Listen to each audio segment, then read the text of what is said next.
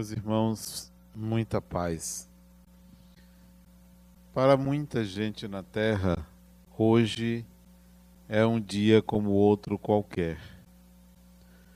Para aqueles que cultuam o Natal, há também uma outra maioria que repete ano a ano as mesmas cerimônias, vive da mesma maneira o Natal, em família, presentes, abraços, desejo de felicidade para uns, para outros. Há uma minoria que se sente triste no Natal pela solidão, pela falta de um afeto, de um aconchego, de um amor. Mas talvez, dentre estes que cultuam o Natal, que vivem o Natal, talvez exista alguém que tenha tido um Natal especial. De todos os natais que passou, pelo menos um foi especial. Não sei se é o caso de alguém aqui. Será que você já viveu um Natal diferente? Especial porque melhor porque ele trouxe algum tipo de satisfação e felicidade diferente dos anteriores ou dos posteriores? Bom, comigo aconteceu um Natal especial. Um que eu me lembro perfeitamente como foi esse Natal. Tem alguns anos, talvez uns 20 anos atrás. Um Natal diferente não na véspera, como hoje, mas no dia seguinte. O dia seguinte foi diferente para mim. Pelo menos esse eu me lembro. Embora tenha havido um outro há muito mais tempo atrás que marcou por outro motivo. Mas primeiro, esse de 20 anos atrás, ou quase 20 anos atrás. Eu saí com um grupo nas ruas de Salvador para distribuir alimentos na noite seguinte ao Natal. Embaixo das marquises da Avenida 7 de Setembro, no comércio, na Baixa dos Sapateiros, em vários locais, o grupo saía, era mais ou menos umas 10 pessoas. Saímos para distribuir pão e suco na noite. Esse grupo era de pessoas, colegas de trabalho. Eu trabalhava na Caixa Econômica Federal e tínhamos um grupo lá de distribuição de alimentos nas ruas de Salvador. E uma vez por mês nós fazíamos isso. E coincidiu que uma das datas foi o dia seguinte ao Natal. E eu fiquei muito entusiasmado em estar fazendo esse trabalho. Tinha uma espécie de vaidade por estar fazendo caridade enquanto muita gente estava dormindo ou estava em casa se confraternizando talvez. Mas eu me lembro que eu tinha uma felicidade misturada com vaidade. E vinha uma ponta de crítica às pessoas que não estavam fazendo aquilo que eu estava fazendo. E talvez isso seja um hábito de quem faz caridade, é se sentir melhor do que aqueles que não fazem a caridade. E isso aconteceu comigo naquela noite. E automaticamente eu me lembrei do significado do Natal. Se era aquilo o Natal, se eu estava vivendo de fato o espírito natalino, e eu não estava. Não estava de forma nenhuma, porque em alguns casos que dávamos o pão e o suco, o indigente rejeitava e automaticamente eu criticava ele por ele não estar aceitando a minha doação. como se eu fosse superior, como se ele fosse inferior. Então, aquilo não era Natal. Foi especial para mim. Porque depois de ter passado por aquela experiência, eu fui avaliar o que se passou comigo, o que eu senti e vi que eu estava no espírito antinatal. Eu não estava vivendo o que era o Natal, que é renovação, renascimento, caridade, solidariedade. Eu estava ali envaidecido pela minha posição. Então eu vi o tamanho da minha inferioridade naquele Natal. Foi especial por isso. Mas o outro exemplo, diferente deste, foi quando muito jovem, que eu também fazia é, caridade, visitas a orfanatos, abrigos, asilos. E eu me lembro de um Natal, por volta de 1976, que eu fui ao abrigo Dom Pedro II, lá na Cidade Baixa. Fui visitar os velhinhos doentes, alguns doentes. E me lembro o que eu sentia fazendo aquilo. É muito importante que a gente olhe ou perceba as nossas emoções quando realizando qualquer tarefa. O que, é que eu estou sentindo? E eu me lembro a emoção que eu senti a felicidade com que eu fazia aquilo, diferentemente de anos depois. E eu me deparei com um homem, dois homens, um vizinho ao outro de leito, e eles estavam brigando, discutindo um com o outro. Um sentado e o outro deitado, praguejando um contra o outro. E me lembro que o que estava deitado não tinha um metro de comprimento. Ele tinha uma deficiência física em que a sua cabeça era muito grande e o corpo pequenininho.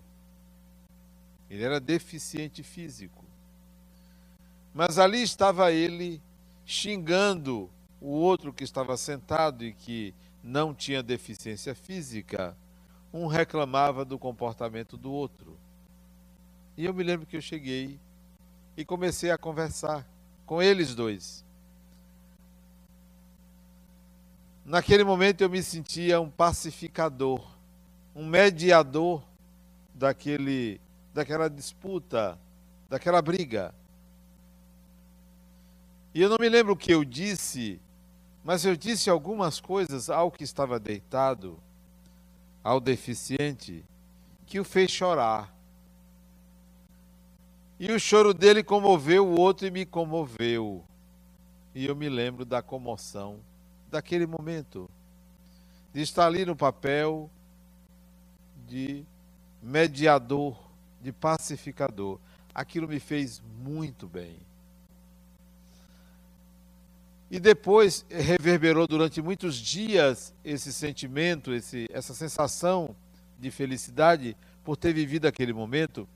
Mas me lembro que isso só se deu porque foi mais ou menos naquela época que eu me sentia, já começava a me sentir espírito. E o meu diálogo com aqueles dois homens era o diálogo de quem estava na condição de espírito falando para dois encarnados. A consciência de ser espírito foi fundamental para o sucesso daquele trabalho, praticamente desobsessão com aqueles dois homens no abrigo Dom Pedro II. E para mim isto era muito importante, eu estar com esta consciência. E era a época de Natal. Foi um dia de domingo, um ou dois ou três dias depois do Natal, mas o suficiente para me dar a certeza de que todas as vezes que eu me sentia espírito, o diálogo que eu travava com as pessoas era um diálogo em outro nível. No nível em que eu conseguia enxergar a trajetória daquela pessoa, a possibilidade de compreensão do processo existencial daquele indivíduo. O Natal, para mim, hoje representa essa possibilidade de percepção de uma vida maior, de uma vida mais ampla. Ouvia hoje um noticiário em que o jornalista disse que na Síria existem alguns muçulmanos que festejam o Natal. Em meio àquele caos que está aquele país, alguns festejam o Natal. E ela falou com certo orgulho disso, porque cristã, um orgulho de um oriental ou de um muçulmano ou de alguém que não é da sua cultura adotar um hábito da cultura dela. Mas será isto o que nós estamos querendo? A hegemonia do cristianismo? Ou não seria melhor uma diversidade de religiões que se respeitassem? Muito mais do que uma unidade, o respeito à diversidade. Então, o Natal para mim não é necessariamente é, a unidade cristã, mas simplesmente a percepção de que todos estamos envolvidos num processo maior de evolução, de renascimento, de mudança, de melhoria, independentemente de ser cristão, de ser muçulmano, de ser budista, que nós tenhamos essa visão de totalidade, de diversidade e totalidade. Infelizmente, nós ainda não temos esse respeito total à religiosidade do outro. Nós ainda somos etnocêntricos, isto é, nos colocamos como centro para avaliar a religiosidade do outro ou o comportamento do outro. Hoje de manhã, uma pessoa me perguntou que ela queria tomar uma decisão e me perguntou se a decisão dela estava certa. Se ela tomasse aquela decisão, se ela estava certa. E eu perguntei automaticamente qual é o critério de julgamento para que uma coisa esteja certa. Qual é o parâmetro que você julga para dizer que algo está certo? Ela disse: minha consciência minha consciência que diz que algo está certo.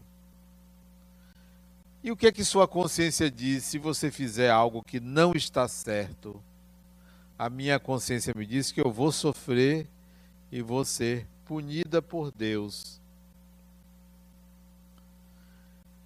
Essa é essa consciência que nós acreditamos que nos encaminha para o certo, que julga que pune, que recrimina, que dificulta o nosso processo de desenvolvimento e de crescimento. Que tal a gente pensar, todas as vezes que a nossa consciência disser isto é certo, você desconfiar e pensar assim: isto é o melhor para mim e para as pessoas? Para mim e para as pessoas. E nem sempre o melhor para mim e para as pessoas é o que minha própria consciência diz que é certo. Natal para mim é a escolha ou a busca do que é melhor para mim e para o meu próximo, ou para as pessoas envolvidas na experiência. É o que é o melhor, o que traz bem-estar pessoal e coletivo. Então, isto passa a ser o certo. O certo é o que traz bem-estar pessoal e bem-estar coletivo. Esta regra, esse princípio, pode traduzir o espírito de Natal, que é um de o desejo de que todos estejam bem, por enquanto em família. Observe como as pessoas trabalham para que Dentro da família tudo fica bem. Mas isso não é possível, porque sempre tem uma brigazinha. Não seria a reunião familiar se não tivesse uma disputa, uma desavença, uma dificuldade. Isto é perfeitamente natural. Mas que tal se a gente organizasse isso para todos? Para que as pessoas se sintam bem e não apenas no dia de Natal, fosse algo permanente, algo permanente. Você se transformaria então em agente do significado do Natal, porque você estaria sempre procurando reunir, unir, agregar, para que todos se sintam bem, para que você se sinta bem, para que todos se sintam bem. Então, qual foi o seu Natal, especial ou diferente?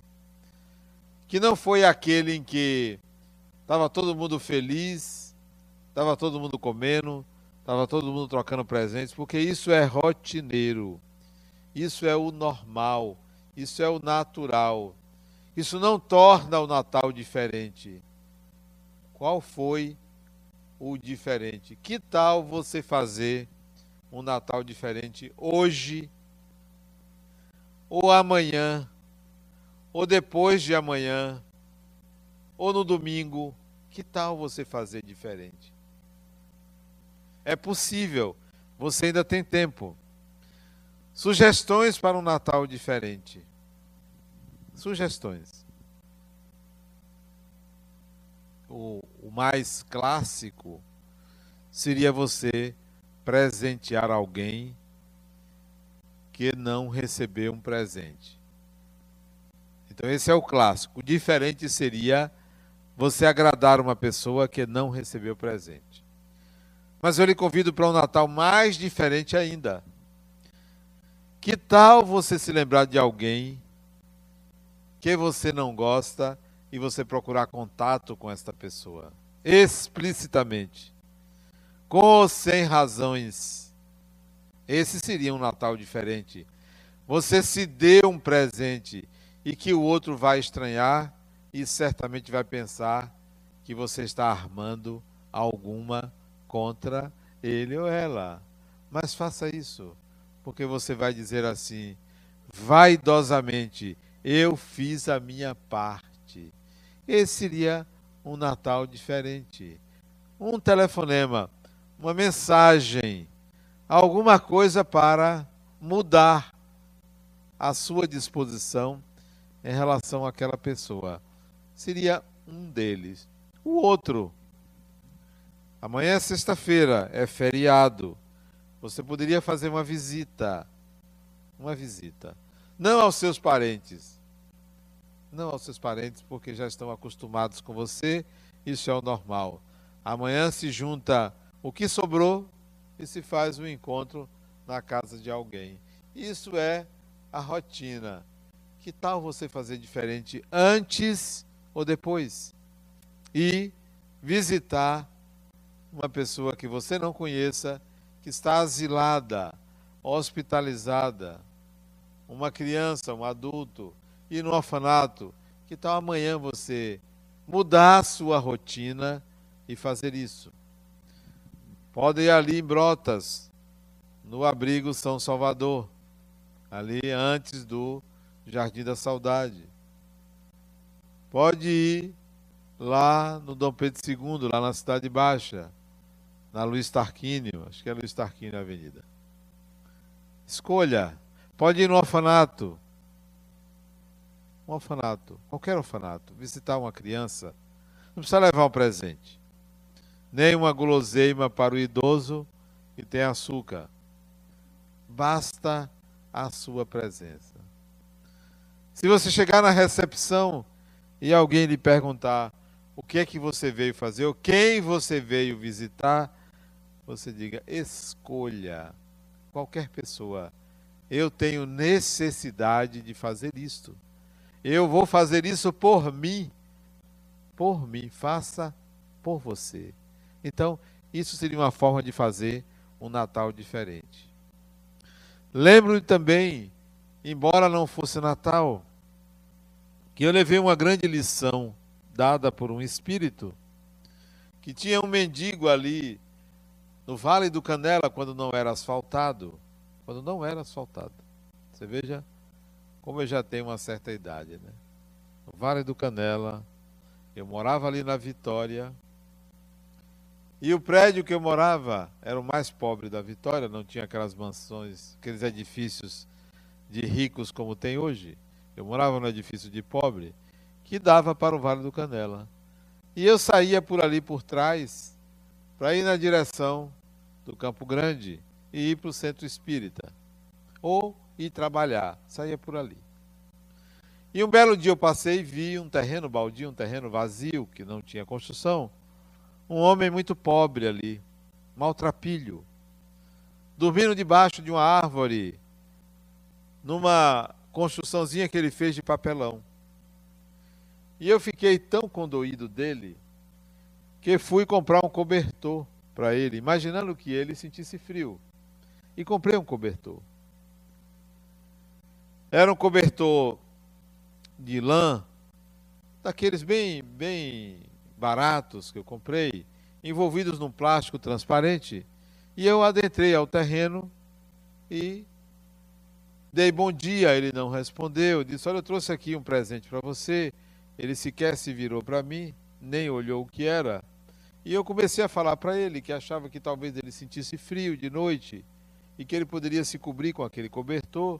Como ele não respondeu nada, eu deixei o cobertor do lado dele, próximo a ele só está aqui e saí. Saí um pouco decepcionado porque ele não recebeu o meu presente. E todos os dias eu passava por ali, claro, e observava se ele tinha pego aquele presente. Ele não pegou. Veio chuva, ele não pegou. Noites frias, ele não abriu o pacote. E era transparente, dava para ver que era um cobertor. Era um plástico transparente. Ele não pegou. Aquilo se deteriorou pelo sol e pela chuva e ele não pegou. No centro espírita, eu triste e decepcionado com aquilo, no centro espírita, no sábado à noite, numa reunião mediúnica, o espírito me disse: Você deve tirar uma lição disso aí. Você não fez caridade para ele você foi atender à sua vaidade de ser caridoso. Mas você se perguntou o que, é que ele precisava? O que, é que ele necessitava? Ele lhe pediu alguma coisa? Ele lhe pediu um cobertor? Será que você de fato queria ajudá-lo? Ou queria mostrar que você é uma pessoa boa? E fazer uma caridade anônima? E que não foi caridade porque você não beneficiou a ele? Então eu aprendi que às vezes a gente quer fazer algo pelo outro sem perceber que nós estamos querendo fazer algo por nós. E achamos que estamos fazendo bem ao outro. Eu me lembro de uma outra experiência também que eu tive com minha mãe. Eu não consigo usar nenhum objeto no meu corpo. Nem relógio eu uso porque eu tenho uma agonia muito grande. E fere, se eu usar um relógio, fere. Eu uso por pouco tempo porque fere. E eu devia ter uns 20 anos, minha mãe comprou uma corrente de ouro para mim. E eu não quis. E foi muito cara, e ela tinha poucos recursos. Ela me privilegiava, talvez por ser o mais bonito dos filhos dela, né? Eu sei que ela comprou essa corrente de ouro, né? E me deu e disseram que eu não queria, que eu não ia querer. E ela ficou muito decepcionada comigo. E disse: Eu não quero. Pode dar outro filho, porque eu não quero. Fui bastante enfático. Porque eu não gostava de usar. E, e, sinceramente, nem gosto de usar hoje qualquer adereço. Nem aliança eu uso. Porque dá muita agonia, fere meu corpo, né? Devo ter feito alguma coisa, devo ter sido garimpeiro em outra vida que hoje eu não tenho direito a ostentar nenhum anel. Então, ela se decepcionou comigo. Decepcionou porque o filho recusou um presente. Nós queremos que o outro faça aquilo que a gente quer para o outro sem perguntar se o outro deseja, quer ou precisa. É preciso escutar um pouco, entender um pouco a alma do outro para é, lhe dar o que de fato o outro precisa. Eu digo a vocês que eu recebo muito presente no Natal, muitos presentes. Camisas, shorts, bermudas, calças, panetones, muitos presentes. Alguns eu dou, eu reparo, eu passo, né? Eu passo adiante, né?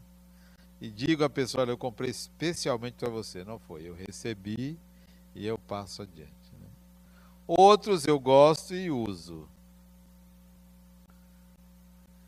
Mas eu noto que as pessoas, elas presenteiam o que acham que ficaria bem no outro. Acham. Não escutam a alma do outro. Não sentem a alma do outro. E o melhor presente é quando você dá ao outro aquilo que de fato o outro precisa. Nem sempre é o que o outro pede. Nem sempre é. Nem sempre é. É preciso ter uma certa sensibilidade. Talvez o que as pessoas mais precisam e que você pode fazer um Natal permanente, um Natal constante, talvez o que as pessoas precisam é alguém que escute. Escute. Se você souber escutar. Hoje andando com os amigos, hoje pela manhã, manhã cedo, volta de seis horas da manhã, um deles me relatou uma dificuldade. E depois de ouvir, ouvir, ouvir, eu não tinha nada a dizer, não queria dizer nada, e ele me provocou. Poxa, eu passei aqui um tempo enorme a gente caminhando, mais de dois quilômetros caminhando, e eu falando, esperando que você diga alguma coisa, e você não diz nada. Ele disse, eu já disse, é você que não escutou. Mas você não disse nada, disse, disse eu fiquei em silêncio. Eu fiquei em silêncio. Porque eu espero que você ouça o que você está me dizendo. Ouça. Olha a última frase que você me disse. E eu quero que você ouça de novo a última frase que você me disse. Quer que eu repita? Ele se repita. Você disse assim: Eu fracassei com meu filho. Olha o que você disse. Eu fracassei com meu filho. Você transformou uma experiência importantíssima para ele numa derrota pessoal. Você roubou a cena dele. Você se colocou agora como vítima. Você queria ouvir isso de mim? Você gostaria que eu dissesse a você que você se colocou como vítima ao dizer essa frase? Por que, que você não olha para seu filho e veja a repercussão dessa experiência na vida dele? E não simplesmente tomar como um fracasso pessoal. Processo é dele, o problema é dele. Você se esforçou. Ou você quer um elogio. O que, que você está querendo de mim? É um elogio? Então eu optei pelo silêncio. Às vezes, escutar é o melhor presente que você pode dar a uma pessoa que muitas vezes quer uma palavra sua para o envaidecimento, quer uma palavra sua para se sentir melhor, e às vezes a melhor palavra pode ferir. Pode ferir. Talvez o que uma pessoa precise não seja um estímulo. Talvez ela precise dar uma parada.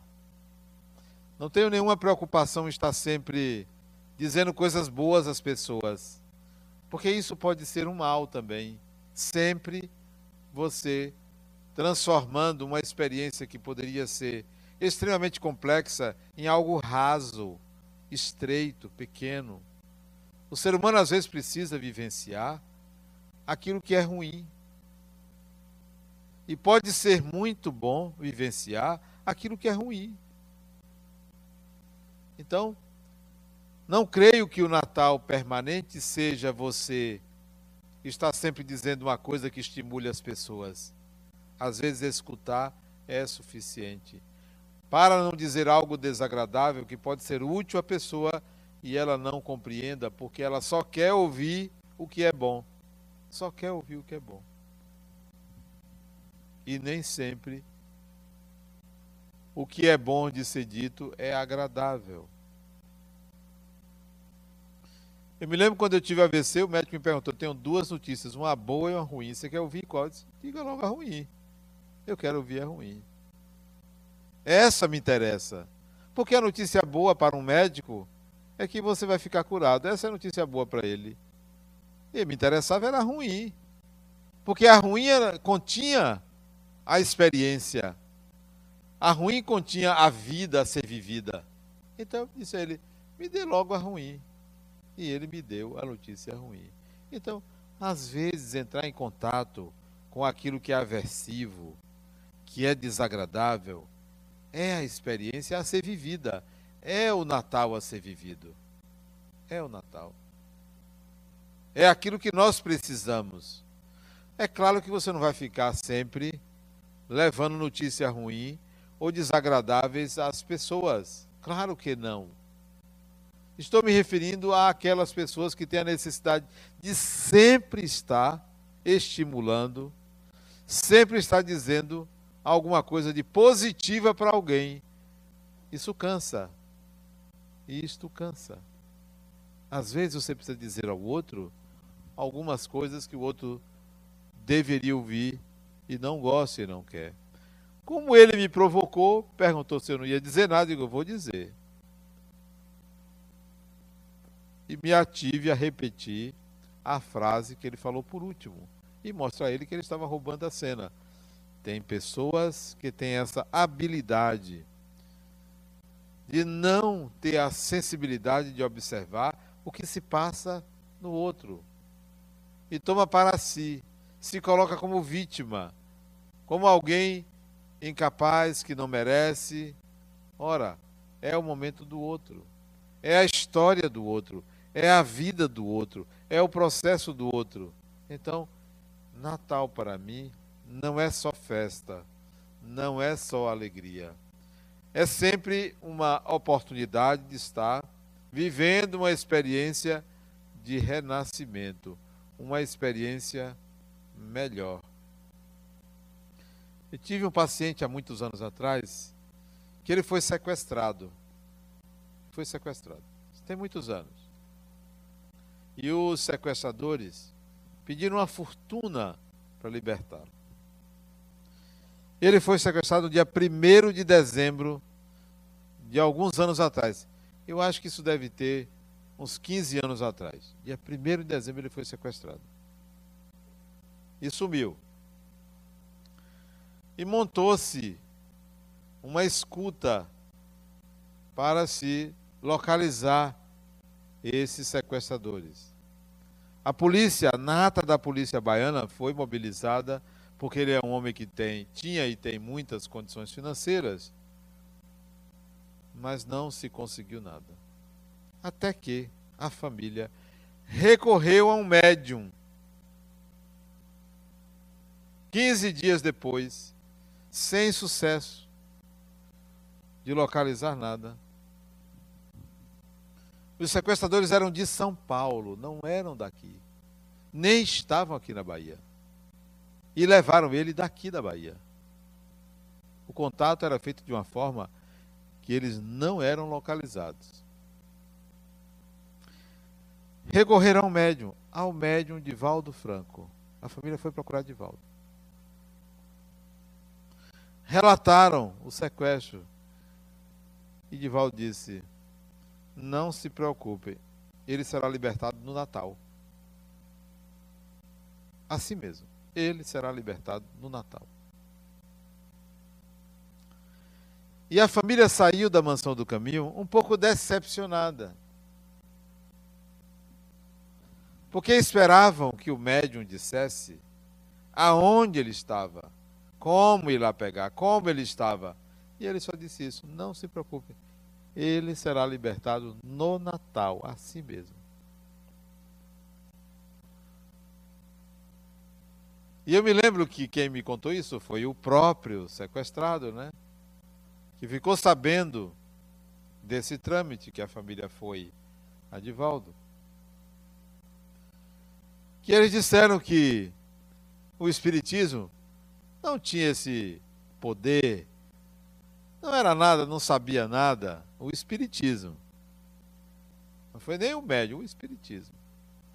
E continuaram tentando, pelos meios mais é, complexos de descobrir, nada. No dia 25 de dezembro, dia de Natal, 25 de dezembro, ele foi libertado. No dia 25. A família pagou um resgate altíssimo, por sinal.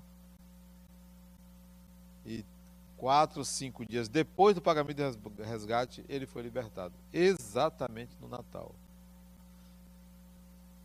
E ele me disse, me perguntou como é que ele sabia disto. Como é que ele sabia? Não lhe basta saber que você ganhou um presente no Natal e que todos os natais da sua vida devem ser diferentes, porque você recebeu um presente que foi sair de um cativeiro, não é nem estar tá vivo. Não é nem estar tá vivo, porque se tivesse morrido, é, também sai do cativeiro quem morre, né? Se morrer, você se liberta. A questão não é morrer ou não morrer, é ser libertado. Ele estava prisioneiro e foi libertado. Então, você recebeu um presente do Natal. Todos os natais da sua vida deverão ser diferentes. Porque você foi libertado no Natal.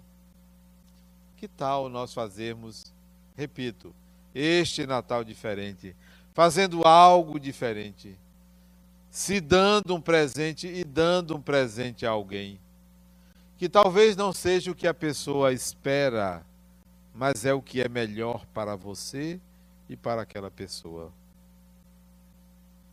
Talvez seja esse o significado do Natal. Você permanentemente ter surpresas para com sua vida. Fazer algo de diferente para com sua vida. Hoje, dia 24, na minha casa estará lá, estão lá família reunidas, reunida, e eu vou me confraternizar. Mas eu espero que haja algo diferente. Sempre algo diferente. Hoje, ou amanhã, ou nos dias posteriores. Sempre algo diferente. Esse algo diferente que eu quero fazer, que eu vou fazer, que eu quero ter a oportunidade de realizar de diferente. Porque o nascimento de Jesus, que na verdade não foi dia 25, dia 25 é um dia é, convencional, se convencionou. Há várias hipóteses que não foi 25, que foi 6, que foi 30, tem muitas hipóteses, mas pouco importa. O significado do nascimento de Jesus, para mim, é a revelação de algo novo. Porque Jesus veio revelar algo novo. Então, o Natal, para mim, tem que ter algo novo. Não pode ser a mesma coisa. Não pode me trazer a mesma coisa. Tem que ser algo novo. Eu recebo um bocado de mensagem, acho que todo mundo recebe, né, de Natal. E eu fico procurando assim, será que vem alguma coisa nova? Leio todas. Será que vem alguma coisa nova? Aí botam celebridades falando, fulano de tal, fulano de tal, o Papa, não sei quem falando. Eu ouço, eu leio, mas eu fico procurando uma coisa nova. Não que não se deva repetir, se renovar votos de paz, de amor. Não que não se deva fazer isso, mas eu estou atrás do novo. O que é que há de novo na terra? Que é que existe de novo? Digam alguma coisa de novo. Porque esse é o espírito do Natal, esse é o significado do Natal. É que você faça alguma coisa nova na sua vida na sua vida. Não é nova na sociedade, não. Algo que você faça de novo na sua vida. Sair da mesmice, da rotina, da normalidade e ir para um padrão acima, uma condição superior, uma complexidade maior. Para que você atinja esse novo, comece com uma mudança doméstica. Uma mudança doméstica. Há uma arrumação doméstica. Uma arrumação das suas coisas. Até o dia 31. Comece por ali. Jogue fora muita coisa. Limpe o guarda-roupa de roupas que você não quer e traga para o bazar. Dê para aqui, para a fundação. Mesmo que você não tenha dinheiro para comprar novas roupas, né? Mas faça uma limpeza, tire uma ou outra que você sabe que você não usa mais. Se está muito tempo ali, sapatos, bolsas, né? Bermudas, calças. Faça uma limpeza no seu guarda-roupa, mexa nos cantos. Vá naquele quartinho, naquela parte do guarda-roupa que há muito tempo você não visita. Porque renovando os espaços externos pode fazer com que renasça algo novo dentro de você, por estímulo. Já que você está parado ou parada de trazer coisas novas, mexa no velho para ver se desperta algo novo em você. Então, esse é o Natal que você pode fazer diferente. Se quiser usar mais ainda, pegue o que sobra em casa e vá doar a alguém que precisa, que você sabe que precisa. Quiser usar mais ainda, se dê o presente de nunca mais desejar o mal a pessoa alguma. Se dê esse presente. Esse seria outro Natal permanente. Nunca mais eu vou desejar o mal para uma pessoa. Eu vou entregar a Deus. Mas tem gente que entrega ao Deus que pune. Olha, fulano entrega a Deus. Louco, desejoso que Deus jogue um raio na cabeça da pessoa, né? Entregar a Deus para algumas pessoas essa justiça mal feita, né? Entrega a Deus, mas ao Deus justo, né? Ao Deus que educa, que ama, não ao que pune. Então, faça esse Natal permanente. É o que eu desejo a vocês para sempre. Muita paz.